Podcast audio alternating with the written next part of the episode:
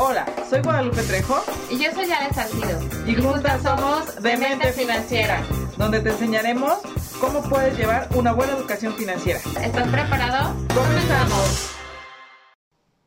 Hola, ¿qué tal? Muy buenas noches. Sean todos ustedes bienvenidos a un programa más, dice, dice Ale, un programa, un martes más de Demente Financiera.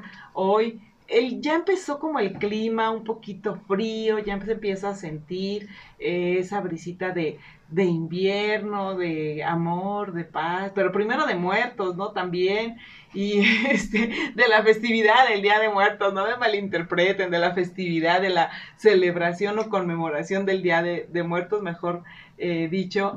Y la verdad es que, y obviamente estamos, lo vuelvo a repetir como el, el programa pasado, estamos en el mes más bonito del año, el mes más divertido, donde hay las lunas más hermosas, que ahorita ha estado complicado, no se ven, pero obviamente porque la cuestión del frío de los ciclones, y si se han dado cuenta cómo ha cambiado el clima eh, de unos años para acá. Antes cuando veíamos en octubre que estuvieran los ciclones, las lluvias, eh, nublado, que estuviera complicada la parte del clima, la verdad es que sí poco a poco va cambiando, o más bien dicho, por ahí me decían el día que estábamos platicando con unos amigos, me decían, ¿cómo lo hemos cambiado a este planeta que las estaciones poco a poco eh, se van adecuando, ¿no? Y, y es, es, es complicado, pero también es muy interesante eh, y divertido poder salir a, a disfrutar la lluvia, y obviamente el frío, a quienes amamos el frío más que el calor,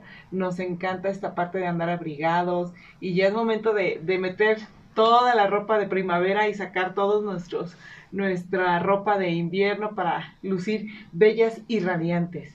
Y bueno, estamos aquí en un programa muy, muy esperado. Estamos también eh, saludando desde aquí, desde, estos micrófonos, a nuestra compañera Ale Salcido, que yo creo que no debe tardar en llegar, porque el tráfico también en esta ciudad de Cuernavaca está un poco complicado. Pero bueno, este programa, la verdad, me, me, emociona mucho, lo hemos estado prometiendo y prometiendo y prometiendo, y por una y otra situación no podemos, no habíamos podido platicar sobre este tema, y hemos platicado mucho de lo que es un fondo de emergencia, de ten tu fondo de emergencia, haz tu fondo de emergencia, eh, obviamente es una cuestión muy importante financiera, eh, trata de, de, de, tener completo tu fondo de emergencia, pero mucha, mucha gente, y esto me llamó la atención porque alguna persona me preguntó, en una asesoría me preguntó, bueno, ok, yo insistes mucho en que tenga mi fondo de emergencia, pero realmente, ¿qué, qué es lo que integraría mi fondo de emergencia, no? Obviamente esto es personalizado para, para cada, cada, cada quien,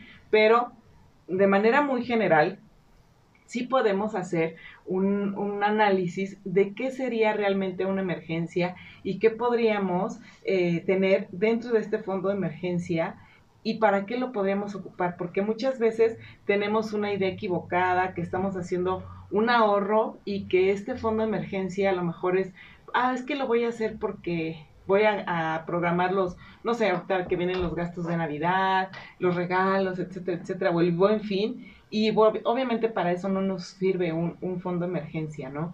Y lo más importante es poder eh, entender qué es un fondo de, de, emergencia. Y justamente un fondo de emergencia es, me gustaría que, bueno, antes que yo se los comente también aquí en redes sociales, me pongan ¿Qué es para ustedes un fondo de emergencia? O sea, ¿qué les suena? Así como tener un fondo de emergencia. Es como tener un dinero extra y olvidado para que cuando lo necesite realmente lo voy a ocupar.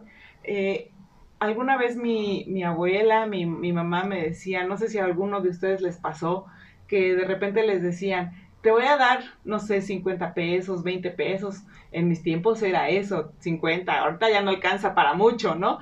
Pero eh, decían, te voy a dar estos 20 pesos, 50 pesos y los traes en tu cartera. Solamente los vas a ocupar cuando de plano no tengas más dinero y que necesites ocuparlo para que te quedes sin dinero, que eh, para, para el pasaje, para comer, para algo que realmente no veas que ya eh, no tienes ya más dinero, ¿no? Y que de repente, o que en, cuando era yo chiquita, ¿no? Que la mochila, que me esculcaban la mochila porque eh, pues se da entre los niños de repente ese tipo de travesuras y pues me sacaban lo que yo traía y a lo mejor ahí traía dos, tres, cuatro, cinco, diez pesos y ya te quedabas sin comer, pero pues decías en mi monederito traigo esta, este poquito de dinero para poder eh, hacer frente a, mi comida, a poder trasladarme mis pasajes, etcétera, etcétera. Y bueno, eh, obviamente eso es justamente una emergencia cuando estamos chiquitos, ¿no? Cuando estamos pequeños.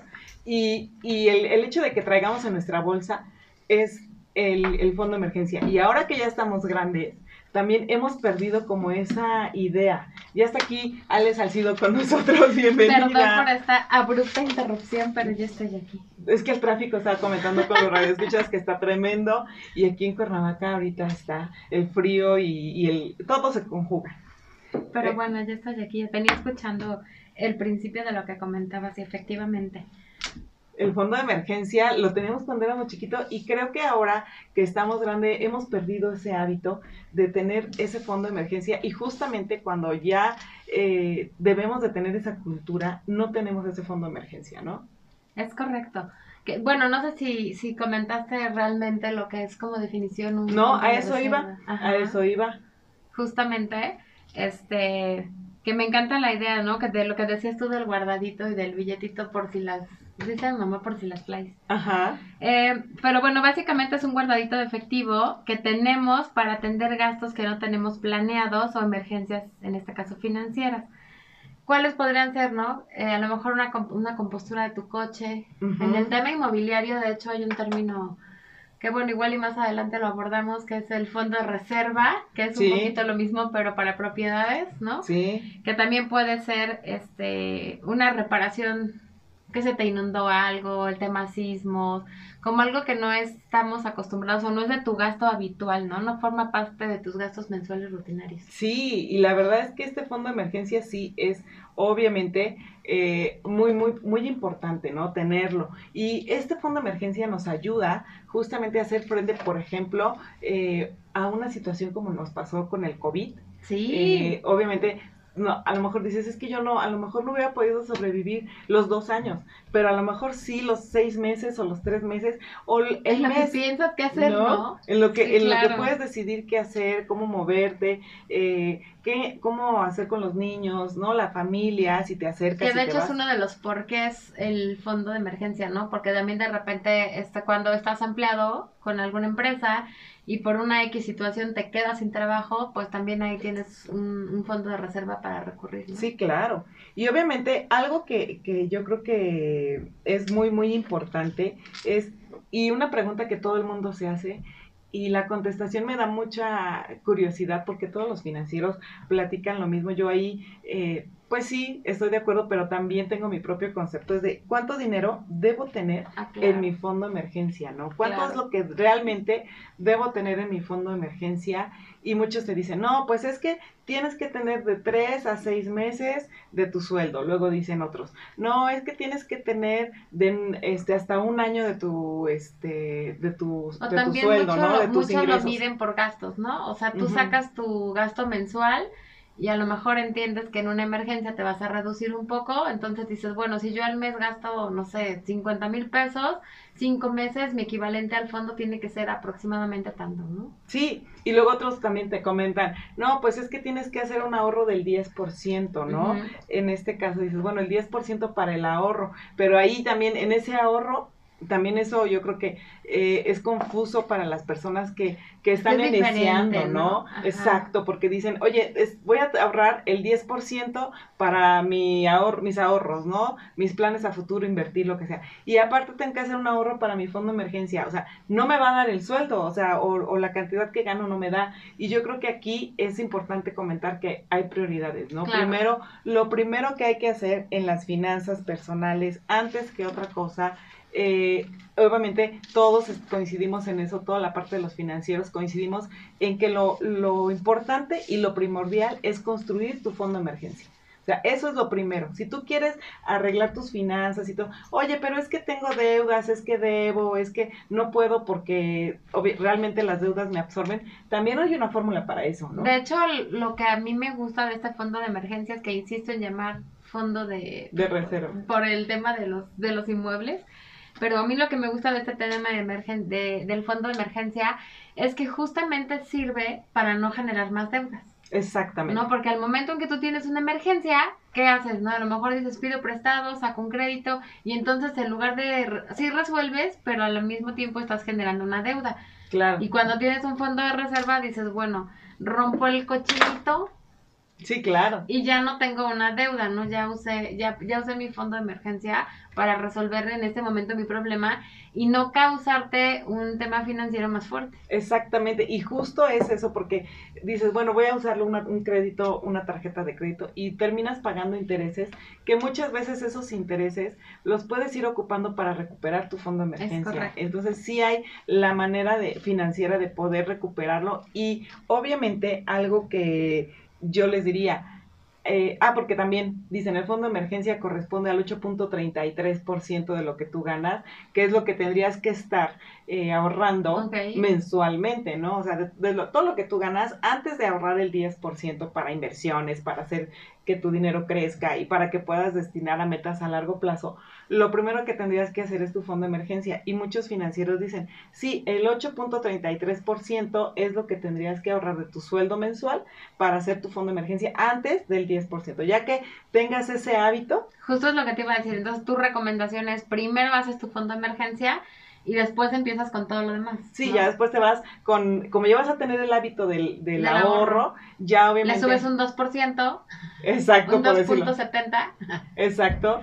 Y ya te va a dar, obviamente, para que puedas hacer inversión, etcétera, etcétera. Y obviamente dices, oye, yo para mí el 8.33% es muchísimo, ¿no? Porque puede ser. Pero bueno, yo les diría, háganlo de acuerdo a sus posibilidades, ¿no? De acuerdo a lo que realmente, no tiene que ser a fuerzas ese Y lo muy, muy, muy importante, me parecería que sería poner una meta, ¿no? O sea, poner un número para mi fondo de reserva para que yo sepa cuánto tengo que juntar. Que eso es lo que vamos a platicar de regreso. Por favor, no se vayan, regresamos. Regresamos aquí a Demente Financiera con este tema y estamos platicando de cuánto es el porcentaje que realmente es lo que yo podría hacer de ahorro para crear mi fondo de emergencia. Y estamos platicando que si el 10, que si el 8.33, que yo les diría realmente empiecen. O sea, empiecen con 50 pesos, con 20 pesos, con lo que sea. Justo, porque en el momento que tienes una emergencia, volteas y si traes 5 mil pesos, dices, bueno, ya tengo 5, ¿no? Ya me falta menos. Sí, exacto. O sea, empiecen, pero si no empiezas hoy, la emergencia pues te puede agarrar mañana, o sea, hoy, hoy mismo, ¿no? Entonces, yo creo que empiecen con el fondo de emergencia ya eh, de poco a poquito. Obviamente vamos a platicar qué no es un fondo de emergencia y en qué lo puedo ocupar, que justamente es lo que, lo, la finalidad de este programa. Pero antes de pasar a ese, justamente ese dato, Alex nos trae... Sí, cifras. Duras. Cifras duras. Cifras duras que me llamó mucho la atención porque, porque realmente hemos comentado en este programa que en México no tenemos una cultura como tal del ahorro ni una cultura financiera, ¿no? Entonces, bueno, dice que solo el 20% de los mexicanos tienen suficientes ahorros para cubrir una emergencia. Y no es precisamente que tengan un fondo de emergencia, o sea, sino que sus ahorros les alcanzan para, cubrir, una emergencia. Solo el 15% de la población ahorra de manera formal y las personas que ahorran, esto me llamó mucho la atención, el 31% utiliza su dinero para atender emergencias imprevistos. O sea que sí realmente eh, se usa, exactamente. El 31.1 para gastos de comida personales o pagos de servicios. Fíjate, el, el ahorro. El 18% para comprar, reparar, remodelar o ampliar una casa, comprar terrenos, vehículos, entre otros. El 14% para gastos de educación el 12% para vacaciones, el 11% que se me hace bajo para gastos de salud. Sí, es muy bajo realmente. Me hace bajo.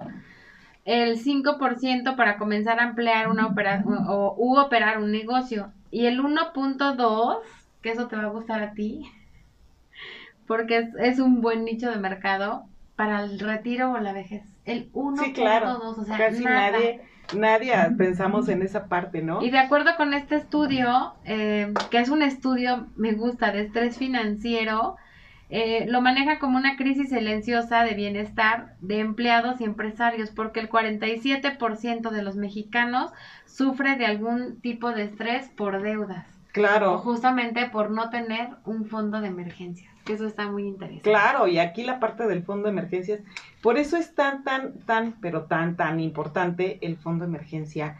Y justamente has dado en el clavo algo que, que yo quiero decir, porque un fondo de emergencia, ahorita les voy a decir, un fondo de emergencia no es para, para vacaciones, como lo comentábamos ahí, y un porcentaje muy alto lo ocupa para pues para irse de vacaciones. Yo ahí les diría... 12% de la población. Ese ahorro, más bien dicho, es un gasto programado, ¿no? O sea, me voy a ir de vacaciones. Debería ser. Voy a... Ajá, exacto, debería de ser. Debería voy a ahorrar voy a programar mis vacaciones para poder gastar lo que yo quiera gastar, porque obviamente antes hice un presupuesto de mis vacaciones, pero no lo voy a no lo voy a agarrar del fondo de emergencia. En un mundo paralelo antes hice un presupuesto Exactamente, de, para mis vacaciones, ¿no? Entonces un fondo de emergencia no es para vacaciones, no es para compras. Exacto. No es para gastos cotidianos, como por ahí decía, que es obviamente para el súper, para los gastos de este luz, sí, de comida, de gastos personales, pago de servicios tampoco es un fondo, el fondo de emergencia no es para eso, tampoco es para entretenimiento, ¿no? No es para que, ay, vamos al cine y agarro del fondo de emergencia porque esto es una emergencia, necesito desestresarme, no. O sea, créeme que después te vas a estresar más si tienes una emergencia mayor. Sí, eso, por eso me gustó este estudio porque es de estrés financiero. Sí, y también un fondo de emergencia no es para regalos. Eso es yo, yo creo que lo más importante que tenemos que tener claro, ¿no? Es que yo necesito es emergencia, darle un regalo a mi mamá, a mi papá, a mi mejor amigo, ¿no? Esto es una emergencia porque se me olvidó. No o como decimos en un programa, ¿no? Que, que hablábamos de yo tengo un dinerito guardado y yo sola me presto a mí misma, ¿no? Ah, sí, claro. A lo mejor un fondo de emergencia sí te puede funcionar en ese sentido de decir tuve ahorita un descalabro, por ejemplo, el coche, ¿no? Me dieron un trancazo en el coche, no es este... Comercial. Cualquier, cualquier parecido a la realidad es coincidencia. Me dieron un trancazo en mi coche, voy a tomar 10 mil pesos, pero voy a regresar 11,500. Sí, claro. ¿No? O sea, préstate con intereses. Digo, eso ya son palabras mayores. pero a lo mejor sí lo puedes usar para, para subsanar emergencias siempre y cuando no regreses. Obviamente eso ya son palabras mayores, muy, muy, este, que también se puede, ¿eh? Y, y créeme que, que, es lo ideal. O sea, apenas estaba yo haciendo una cuenta ahí, creo que fue el día de ayer, y dije, ay, me falta tanto, ya debería de, por pagar, este, intereses, como si me lo hubiera prestado el banco, ¿no? Pero pagar intereses a mí, misma, ¿no? claro. Porque hay una situación ahí que dices, oye, pero ¿cómo? ¿En qué momento me lo gasté, no? Es correcto. Y obviamente dicen, bueno, obviamente es dinero para tener cuando tenemos vacas flacas, ¿no? Es correcto. Y bueno, ¿en qué puedo ocupar mi fondo de emergencia? Que eso es lo, lo medular de aquí, de, de, este, de este programa, ¿no? Obviamente el tamaño ideal, que obviamente platicábamos antes de irnos al corte, ¿cuál es el tamaño ideal de mi fondo de emergencia, ¿no? ¿Qué es lo que tengo que valorar? Yo creo que aquí yo le invitaría a toda la gente que primero hiciéramos un, este, una lista de cuáles son realmente mis prioridades. Ejemplo, ¿no? Mi salud. Yo creo que la salud, y ahí viene un porcentaje muy, muy, bajito en la cuestión de salud, retiro. ¿no? El 1.2 es para, para el retiro, que también debería ser importante, y el 11.1 para gastos de salud. Yo creo que la salud debería de ir en primer lugar de tu fondo de emergencia. Es algo que incluso las instituciones públicas ya están muy saturadas. Y, hay mucha gente que de repente dicen, y yo siempre les contesto esto, porque dicen, oye, es que yo tengo seguro social, yo tengo este eh, ISTE, yo tengo alguna prestación, ¿no? De, de, gobierno y obviamente me van a dar eh, la atención y yo les digo, sí, y aparte conozco a los médicos y mi médico de cabecera siempre ha sido mi médico, ¿no? es, médico. Y yo les digo, es diferente ir a pedir el favor y decir, oye, me echas la mano en, hacerme una consulta o a lo mejor atenderme o no sé, con dinero, a decirle, oye, me atiendes y luego te pago, ¿no? O me atiendes o no te pago, o sabes qué, dame un descuento, pero aparte del descuento, me lo das a crédito, o Te hago, o te hago venir y te hago eso y te hago lo otro, pero sabes que no me vas a pagar, ¿no? Exacto, entonces, obviamente, yo creo que todos, no es que estemos peleados con el dinero, ni es que somos tan ambiciosos, pero es algo, es que, que obviamente no, mueve pues al mundo, ¿no? Y es tu trabajo. O sea, porque en este caso puede ser tu tío, tu hermano, tu sobrino, etcétera, pero es su trabajo. Sí, es, obviamente para, y dicen, para eso estudié, ¿no? Y luego aparte llegan y te dicen, ah, es que son, no sé, tantos miles, ¿no? Ay, pero está carísimo, si nada más veniste y 10 minutos y no me hiciste nada, ¿no? o sea, nada más me revisas. Y dices, tampoco valoramos esa parte. Y obviamente les digo, con un fondo de emergencia es diferente pedir el favor y tener el dinero que pedir el favor y miles de favores más, ¿no? Entonces yo creo que la parte de el fondo de emergencia, lo prioritario y el mayor porcentaje debería de ser la parte de la salud. Justo yo platicaba hoy en la mañana con unos clientes, em, que es un tema parecido, que traíamos la disruptiva de por qué una exclusiva, por qué darte a vender a ti mi casa en exclusiva y por qué una opción, ¿no? Que todo el mundo la pueda vender. Y me, me, me remite ahorita a lo que tú estás diciendo, ¿no? Porque yo les digo, es que la verdad es que cuando, cuando a mí me dan una casa en opción, pues no le invierto lo mismo que cuando es una casa este, en exclusiva, ¿no?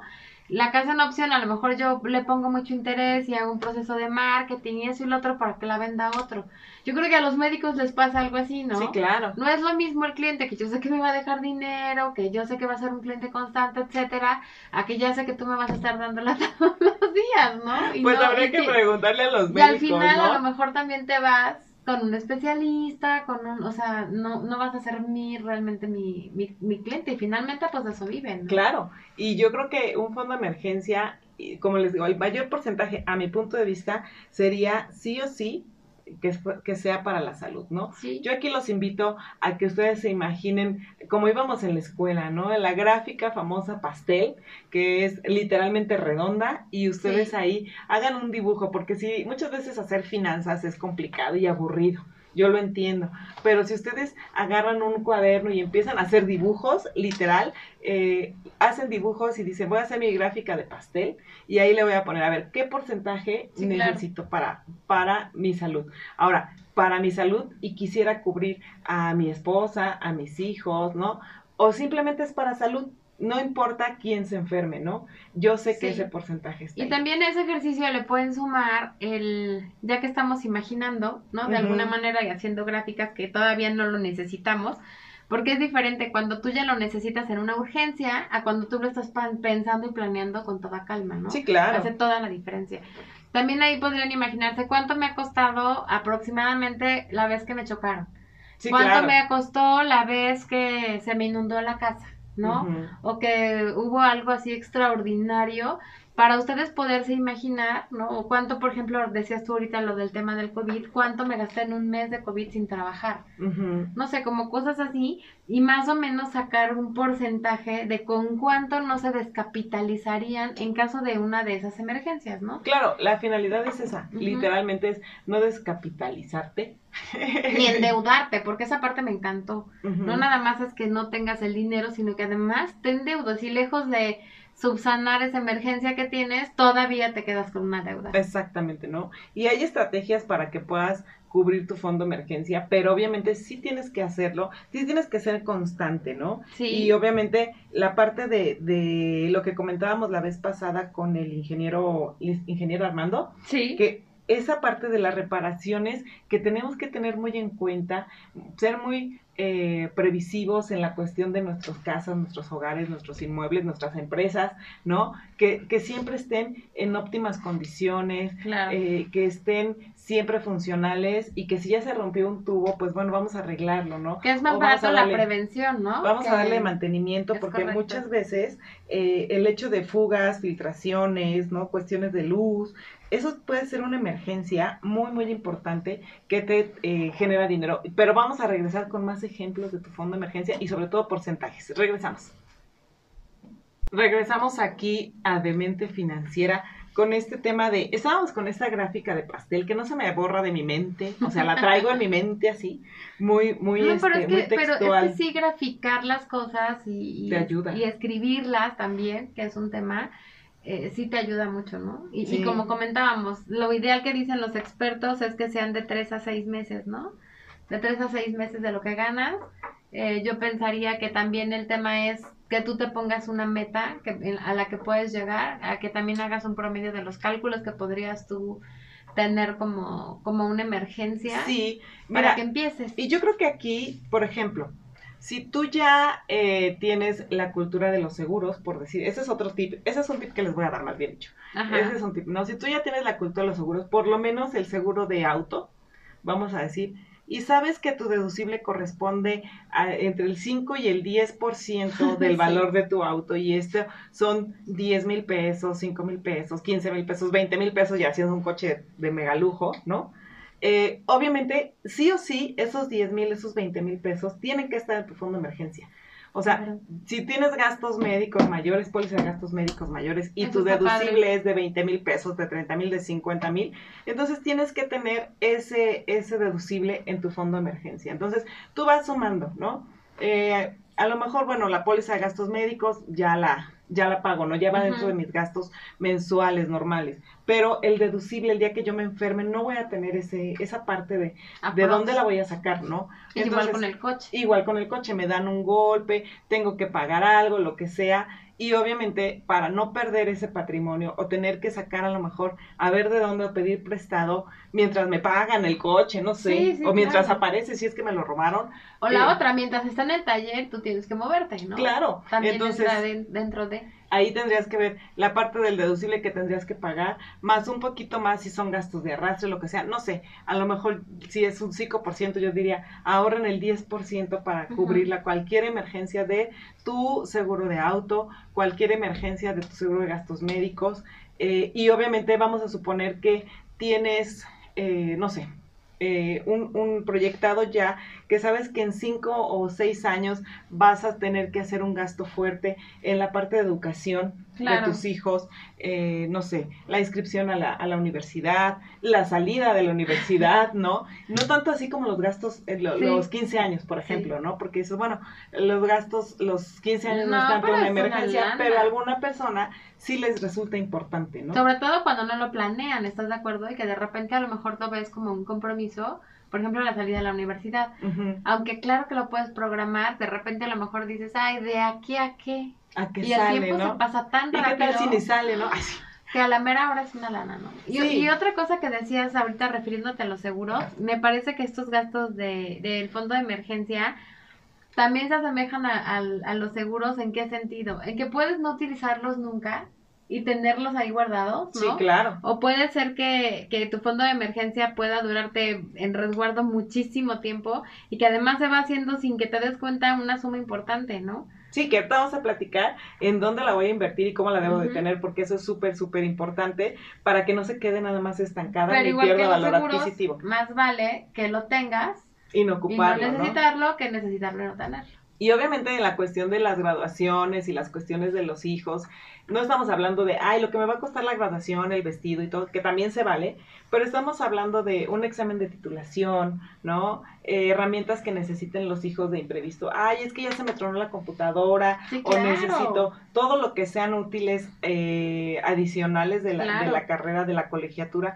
Obviamente va ahí un porcentaje. Y a lo mejor dices, oye, no inventes, ya con lo que acabas de decir ya se me hizo un fondo de emergencia de enorme ¿no? Y obviamente, no, yo les digo, Roma no se hizo en un día y sí tenemos que esperar hacer este fondo de emergencia. No es de que, ay, es que me tengo que superlimitar este mes, no voy a gastar nada porque tengo que tener mi fondo de emergencia. No, realmente es tener mi fondo de emergencia y irlo haciendo de a poquito, como les digo, de a 50, de a 100, de a, de a no sé, de, de 200 pesos, y que cuando menos cuenta tú te das, ya tienes algo, ¿no? Exacto. eso es lo importante. Y que vayas sumando cada vez más hasta llegar a esa suma ideal que, que ahora sí que graficaste en tu pastel, Exactamente. Y pusiste tus rebanadas, literalmente tus rebanadas de lo que podría ser tu emergencia, ¿no? Incluso eh, la parte del coche, pues las llantas que ahora están por los cielos, aunque están en, van en el suelo, pero están por los cielos,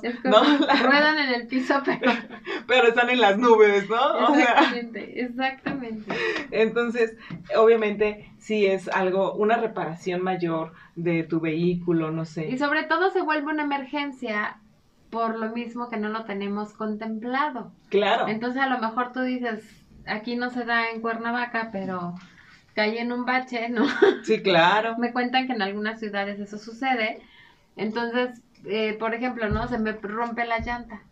Entonces ya se vuelve una emergencia. Sí, claro. ¿Por qué? Porque no está dentro de tus gastos mensuales programados. Y sobre todo si, si dependes del coche para irte al trabajo, para llevar a los, a los hijos a la escuela, para moverte, para, obviamente para trabajar, para todo lo demás, dices, bueno, pues es que están las rutas y lo que sea, pues sí, pero el tiempo, y créanme que el tiempo es lo más valioso que se tiene en esta vida. No, y si realmente le sumas al tema de, em, no nada más es el tiempo, es, a lo mejor yo utilizo el carro en muy particular, este caso, para el trabajo, ¿no? Por ejemplo.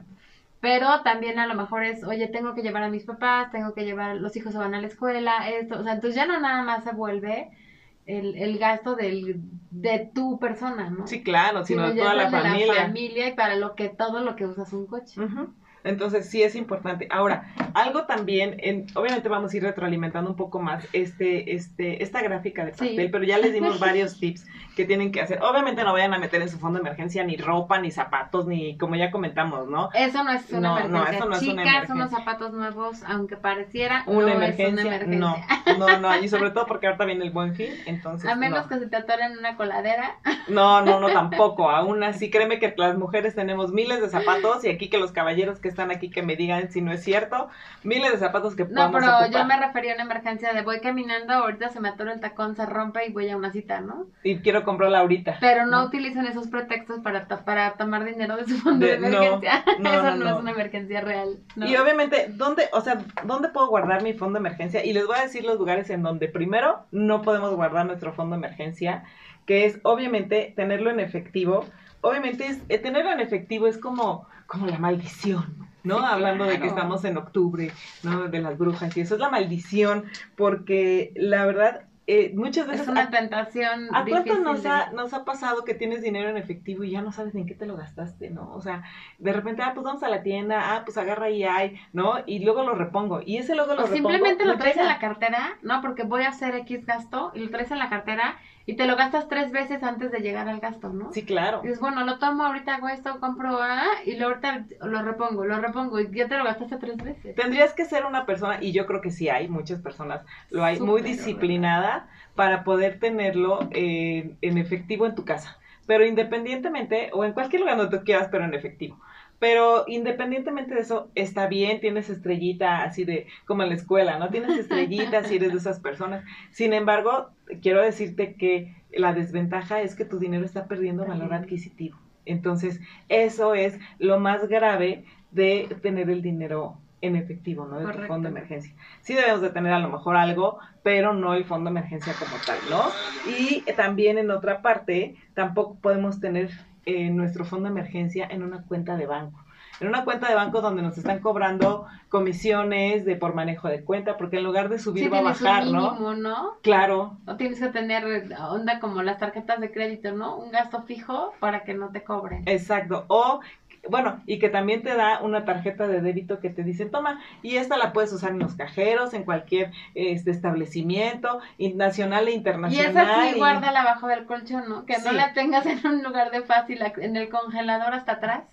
y de todas maneras, y de, y de todas maneras de repente la, traes en la bolsa, ¿no? ¿no? Para que no te, no te gane la tentación porque eso sí, y aún así tu dinero sigue perdiendo, esos, estos dos instrumentos, eh, tanto en efectivo como en una cuenta bancaria, es eh, lo peor porque sí tu dinero está perdiendo valor adquisitivo y aparte es de fácil tentación. Sí, la verdad. De que caigas fácilmente, estoy de acuerdo. Entonces, entre más eh, lo tengas disponible, más riesgo tiene tu fondo de emergencias. Entonces, sí, mucho, mucho cuidado con, con esta parte.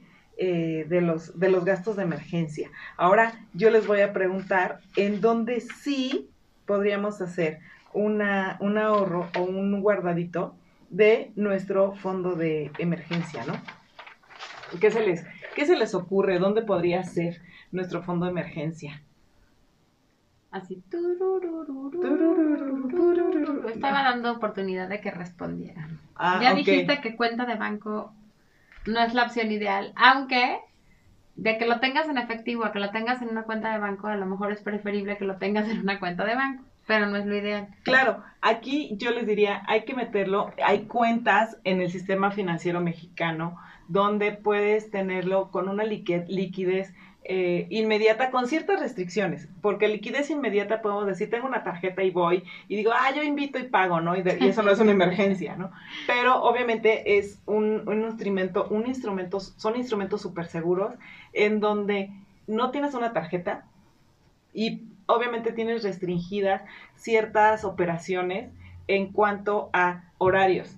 Puede ser, eh, esa operación la puedes hacer desde las 8 de la mañana hasta la 1 de la tarde para poder disponer del dinero. Literalmente tienes que tener programado esa emergencia, o ese gasto así de decir, híjole, lo voy a lo voy a tomar y lo voy a disponer y muy bien pensado eso te ayuda también podrías diversificar tu fondo de emergencia o sea por ejemplo estábamos platicando de tener una tarjeta prepagada, ¿no? A lo mejor dices, bueno, es una forma de tenerlo porque no me están cobrando interés, no necesito tener un monto fijo, etcétera, pero es únicamente para emergencias chiquitas. Ahorita regresamos con esa, con esa duda, porque tampoco es así como lo, lo mejor. Regresamos. Regresamos aquí a nuestro último bloque. Qué rápido se ha ido el programa. Ya necesitamos dos programas o tres programas o tres mil horas. No, ¿Sabes no que me cae gordo cuando estamos muy picadas? ¿No? Y además quieres compartir este toda la información que traemos porque hay cosas que están muy interesantes y de repente es así de, ups, o lo digo rápido o ya no o el tiempo. Sí, o ya se me quedó en el tintero, pero obviamente aquí estamos platicando de dónde tener tu fondo de emergencias y platicamos de las tarjetas prepagadas y obviamente estas tarjetas son para algo, una emergencia muy rápida y muy chiquita, chiquita. como platicábamos, ¿no? En el corte que bueno, obviamente no va más allá, más allá a lo mejor de 5 mil pesos. Correcto. Pero obviamente sí hay que tener un fondo de emergencia. Si con eso tú te sientes seguro y te sientes bien, obviamente sería buena opción. Obviamente no es lo óptimo, pero créeme que con algo vas a empezar. Claro, no, y además te decía yo, a lo mejor diversificas, ¿no? A mí me pasa con las tarjetas de crédito que tú te reíste el día que te lo platiqué pero que tengo una tarjeta como que tiene mucho crédito y una que tiene poquito crédito. Y realmente uso la que tiene poquito crédito y esa la voy pagando y pagando y la otra la tengo como para una emergencia. Y trato de no tenerla este, gastada, ¿no? De alguna manera. Entonces, pensaría que, que el tema de, de tener diversificado tu fondo de emergencia, por ejemplo, tengo esta tarjeta para una emergencia chiquita, pero estoy haciendo realmente un fondo de emergencia por si hay algo más grande. Sí, nada más que una tarjeta de crédito no es como la mejor opción. No, claro. Es, obviamente. No hablo de fondos de reserva, sino de que yo juego conmigo misma a gastarme la chiquita, ¿no? Ajá. Es, es una, una situación con tu mente. Exactamente, exactamente. Juego tus finanzas. Pero sí, obviamente una tarjeta hay que tener mucho cuidado con la parte de, la tarjeta de, crédito porque nos puede salir al revés, puede ser una emergencia muy grande y a lo mejor ocupo todo el crédito que tengo y después ya no voy a poder pagar esa tarjeta. No, los intereses y etcétera, ¿no? Exactamente, entonces hay que tener mucho cuidado con esa parte de las tarjetas. Obviamente ese es de los datos que, que, que podríamos tener sí es una opción. Y por ejemplo, si tuvieras tu fondo de emergencia en esta institución donde te, te comento que eh, instituciones donde tienes que tener muy programado tu, tu fondo, eh, a lo mejor puedes usar la, la, la, tarjeta, como bien dice Ale, tienes alguna situación de emergencia, vas y pagas con la tarjeta de crédito pero sabes que la tarjeta de crédito te va a dar cierto tiempo para no pagar intereses y eso te va a dar para programar y, y, y, y, bajar el fondo de emergencia y poder pagar esa emergencia a tu tarjeta y no endeudártelo. La finalidad del fondo de emergencia es obviamente no, no endeudarte más, no tener más problemas financieros y no poner en riesgo tu patrimonio. Yo creo que eh, eso es la parte fundamental, ¿no? El no poner en riesgo el patrimonio que ya hiciste durante eh, lo largo de tu vida hasta, ahora sí que hasta el día de hoy, ¿no? No sé qué edad tengas, pero hasta el día de hoy tu fondo de emergencia es para cuidar lo que ya hiciste. Sí, y yo diría también que una estrategia para, para que tú empieces a juntar este fondo de emergencia, como decía hace rato, es uno tener una meta, ¿no? ¿Qué cantidad me puede, me puedo sentir cómoda con tener para un fondo de emergencia? Y la otra sería, que siempre lo menciono yo en el programa porque a mí me parece una parte muy importante, concientizar. Porque cuando realmente concientizas para qué estás haciendo tu fondo, yo creo que no te duele a lo mejor el no comprarte algo o el decir, bueno, eh, me estoy ahorrando esta parte, pero la voy a usar como si la hubiera gastado y la voy a meter en mi fondo de emergencia. Sí, claro. O sea, como que hacer ese juego de conciencia contigo mismo y empezar a, a, guardar todo eso o decir, bueno, X persona de cumpleaños me regaló dinero, no es un dinero que yo esperaba, ¿sabes? Va para el fondo de emergencias, ¿no? O no sé, una venta que no esperabas, alguna situación así de dinero que no esperas, sobre todo, o que pensabas gastar y que por alguna situación no gastaste, pues aviéntalo a tu fondo de emergencias. ¿no? Sí, y eso, entre más grande vaya siendo tu fondo de emergencias, es mejor, porque llega un momento en que también estos instrumentos te van a dar cierto rendimiento, y eso va a hacer que te, te ayude el rendimiento a llegar más rápido a tu meta. Esto es súper importante porque te va a dar cierto rendimiento donde puedes hacerlo a lo mejor desde 100 pesos, que estamos hablando de CETES directo. Hay otras que son este, instituciones que puedes tú abrir este, este fondo de emergencia que te va a dar intereses, perdón, rendimientos. Y aparte no vas a perder valor adquisitivo ni con la inflación, ni, ni con la alza, ni con la baja de que ahorita es todo un tema, ¿no? Entonces tienes que tener cuidado en escoger un buen instrumento financiero que por lo menos no te deje tirado con este el poder adquisitivo, ¿no? Yo creo que sería lo mínimo que, que pedirías del de, instrumento a donde vas a tener tu fondo de emergencia. Y algo también que a mí me parece bastante interesante es porque además como mexicanos creo que tampoco tenemos la cultura de hacerlo, es celebrarnos cuando lo hacemos bien, ¿no? Sí. A lo mejor decir, oye, ya llegué a tres mil pesos en mi fondo de reserva, ya llegué a cinco mil. Me lo voy a gastar, ¿no? Ah, no, no es cierto. No, como decirte, felicitarte, ¿no? De alguna manera y decir, oye, qué padre que ya tengo mi fondo de emergencia, ¿no? O a lo mejor con la familia ya, porque esto también puede ser una estrategia, ¿no? Vamos todos a juntar un fondo de emergencia. Sí. Entonces, a lo mejor tú chiquito pones 15 pesos y a lo mejor yo papá pongo 1500, pero vas contribuyendo a tu fondo de emergencia y los vas enseñando a ellos también a que deban tener su propio fondo de emergencias o el fondo de emergencias familiar y celebrarlo, ¿no? ¿Qué creen? Ya juntamos tanto para nuestro fondo de emergencia, ¿no? Sí, eso también lo puedes hacer en, familia, sí. que no significa obviamente gastar, pero sí, y si no, yo te invito a que lo hagas con una persona que si te llevas muy bien con tu pareja, platica con tu pareja de este, de esta cuestión del fondo de emergencia para que lo puedan crear y lo puedan usar juntos si es que tienes la confianza de hacerlo. Eh, platica a lo mejor con tu mejor amigo o platicábamos el, el otra vez de, la, de las personas que te pueden eh, influenciar para bien en cuestiones de finanzas y que te puedan influenciar para mal, ¿no? También. Y que te invitan a gastar, ¿no? Pero obviamente con las personas que te ayudan a crear este, este tipo de situaciones y, y que te ayudan a proteger tu patrimonio, júntate con ellas, platícalo y sobre todo siempre es necesario tener a alguien que te dé ánimos, ¿no? Aparte de ti mismo, sí es importante, no es así como indispensable, si no tienes a nadie, pues obviamente hazlo tú solito. Es importante. Pero eh, es padre el ser humano de repente compartir logros, es, es bonito y, y sientes así como que eh, te, te, te, da la satisfacción, pero tiene que ser con alguien que sabes que no te va a tener envidia, que no, no. O que no te va a decir, préstame de tu fondo de reserva. Ah, sí, que después va a salir con que, ah, yo sé que tienes fondo de reserva de, de emergencia, y pues entonces este, resulta ser que, sí. ¿no? Y la, y la otra idea padrísima que a mí se me hace es, este, educar a los chiquitos para lo mismo, ¿no? Sí, claro. Pues, sentarlos y decir, a ver, ¿cuáles son tus emergencias que a tu edad puedes tener y que a lo mejor vas a resolver sin mí? Como lo que comentábamos al inicio del programa, ¿no? La comida, este, el... Sí, ¿qué tal si un día no puedes venir por mí? O sea, no sé, eh, ponerlos en situaciones mentalmente de emergencia y cuánto necesitarías para salir de esa emergencia a tu edad. Y también tener su fondito de emergencia. Yo ahí les invitaría a todos los papás que tienen niños chiquitos que por lo menos hagan la prueba. O sea, los invito a que hagan la prueba y denles, no sé, 10 pesos, por decir algo, ¿no? 10 pesos y decirle, esto va a ser solamente en una emergencia lo vas a ocupar, ¿no?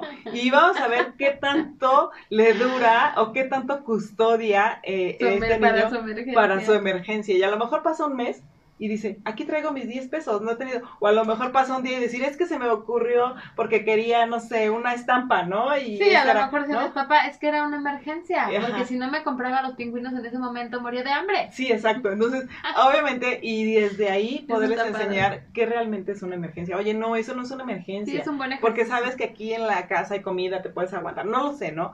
Pero sí, yo los invito a que por lo menos empiecen con 10 pesos, con 5 pesos, porque no es el hecho del valor, de, del dinero que les vas a dar, sino es el hecho de la, de la enseñanza y de la actitud de lo que traigan que también la curiosidad, si tú quieres, de ver qué es para ellos una emergencia. Sí. O sea, qué es para ti que tienes 8, qué es para ti que tienes 16, qué es para ti que eres mamá, para ti que eres papá, para ti que eres abuelo tu nivel de emergencia, ¿no? Eso también está interesante. Y incluso hacer el ejercicio de compartirlo en casa está interesante. Yo creo que deberíamos hacerlo aquí también en cabina, así de todos vamos a tener este un 500. Ay, no, no es cierto. en, la, en la bolsa y a ver cuándo, cuándo se nos... ¿Cuánto nos lo gastamos? ¿Cuándo nos lo gastamos? Y está padre, ¿no? O sea, el chiste es empezar, ¿no? El chiste es empezar con esta cultura y poder hacer hábitos desde la casa y sobre todo porque como le hemos comentado, la cultura financiera en México es muy, muy complicada. Desde los chiquitos eh, de la escuela no, no nos la enseñan, no, no nos es enseñan algo a que nosotros dinero, no teníamos, pero que ahora podemos remediar con las generaciones que vienen atrás, ¿no? Sí, y sobre todo por programas como este que estamos Por cultivando que la cultura. hay que celebrar. Claro, la cultura financiera, ¿no? Por supuesto. Entonces sí es muy muy interesante y fíjate que está muy muy interesante. Voy a hacer ese ese este, Ejercicio. ese ejercicio eh, de fondo de emergencia a ver qué tal. A ver qué tal funciona, ¿no? Yo les invito a que. Y también a que nos pongan en los comentarios, ¿no? ¿Cómo les fue? La verdad. ¿Cómo les fue con? Compartirlo y ver, te digo, desde el grado de qué es para ti una emergencia y qué es para mí, porque puede ser súper distante, ¿no? Sí, Ah, Depende de la edad, depende de, de muchísimas, de la responsabilidad que tienes, ¿no? Sí, a ver qué tan responsable y maduro eres eh, o son los ¿Y niños. cuánto te dura? Eso, eso, o en qué te lo gastaste, ¿no? Ha de ser muy divertido también. Digo, suena Sí, por divertido, compartirlo. suena divertido, pero bueno. Y tener una actividad en familia o en oficina, o en porque para todo aplica, ¿no? Eso es lo interesante de las finanzas. Sí, claro. Vas a llegar con tus empleados, les vas a decir, aquí están todos, les voy a dar 100 pesos para una emergencia. Quien llegue a- con los 100 pesos a fin de año, ay, no, no sé si se los duplico, No, a lo mejor no, a lo mejor Aquí no me dicen, no, a lo mejor no se los das tú, pero sí No. haces la actividad, ¿no? Desde- o Sí, sea, a lo mejor algo a tus así. hijos sí, a lo mejor, a vamos a hacer la actividad de tener un fondo de emergencia y estos, los, aparte los van a dejar aquí en oficina, ¿no? Para lo que se ofrezca. No, pero ahí el chiste de que te la emergencia no Para sabes que dónde no te se lo va agarrar. gasten. ¿no? Y los niños pues sí lo tienen que cargar, o sea, literal, Claro. pues es el chiste, porque si lo dejan en la casa y no, no, el chiste es de que lo cargues siempre y veas en qué te vas a gastar esa, esa emergencia. Está interesante, lo voy a hacer, Sí, es, sí, es un tip que nos acaba de surgir aquí, yo creo que es muy bueno, ¿no? Y bueno, Divertido. Yo creo que, eh, obviamente espero que este programa les haya ayudado muchísimo para entender cómo se integra un fondo de emergencia, cuáles son realmente las emergencias, porque muchas personas lo preguntan y de repente hay muchos videos que dicen, haz tu fondo de emergencia, ¿no? Haz tu fondo de emergencia, pero no saben ni cuánto, ni cómo, ni dónde empezar y obviamente aquí les Ni dimos para qué muchísimos. sí o para qué no lo puedes usar, ¿no? Porque eso es importante. Y aquí les dimos muchísimos, muchísimos tips para que ustedes puedan crear, usar y obviamente tener su fondo de emergencias y no les pegue en su patrimonio. Nos vemos el próximo martes, la verdad con temas muy, muy interesantes. Y muchísimas gracias a Rafa, nuestro productor en cabina, que siempre está aquí al, al tiro con nosotros. Ah, Poniendo hoy- atención, riéndose, Sí, claro. tomando nota. Y diciendo que sí vas a poner los 500 pesos para, Para- su fondo de emergencia. Ah, mil, Mil, pesos, mil wow. pesos, wow, o sea, sí, mil Muy pesos. bien, Rafa. Muy bien, muy bien. Y muchísimas gracias a Marco, también en redes sociales y obviamente Mujer Radiante que nos presta sus instalaciones, nos facilita y nos da todas las facilidades para la creación de este programa. Muchísimas gracias. Nos vemos el próximo martes. Hasta luego.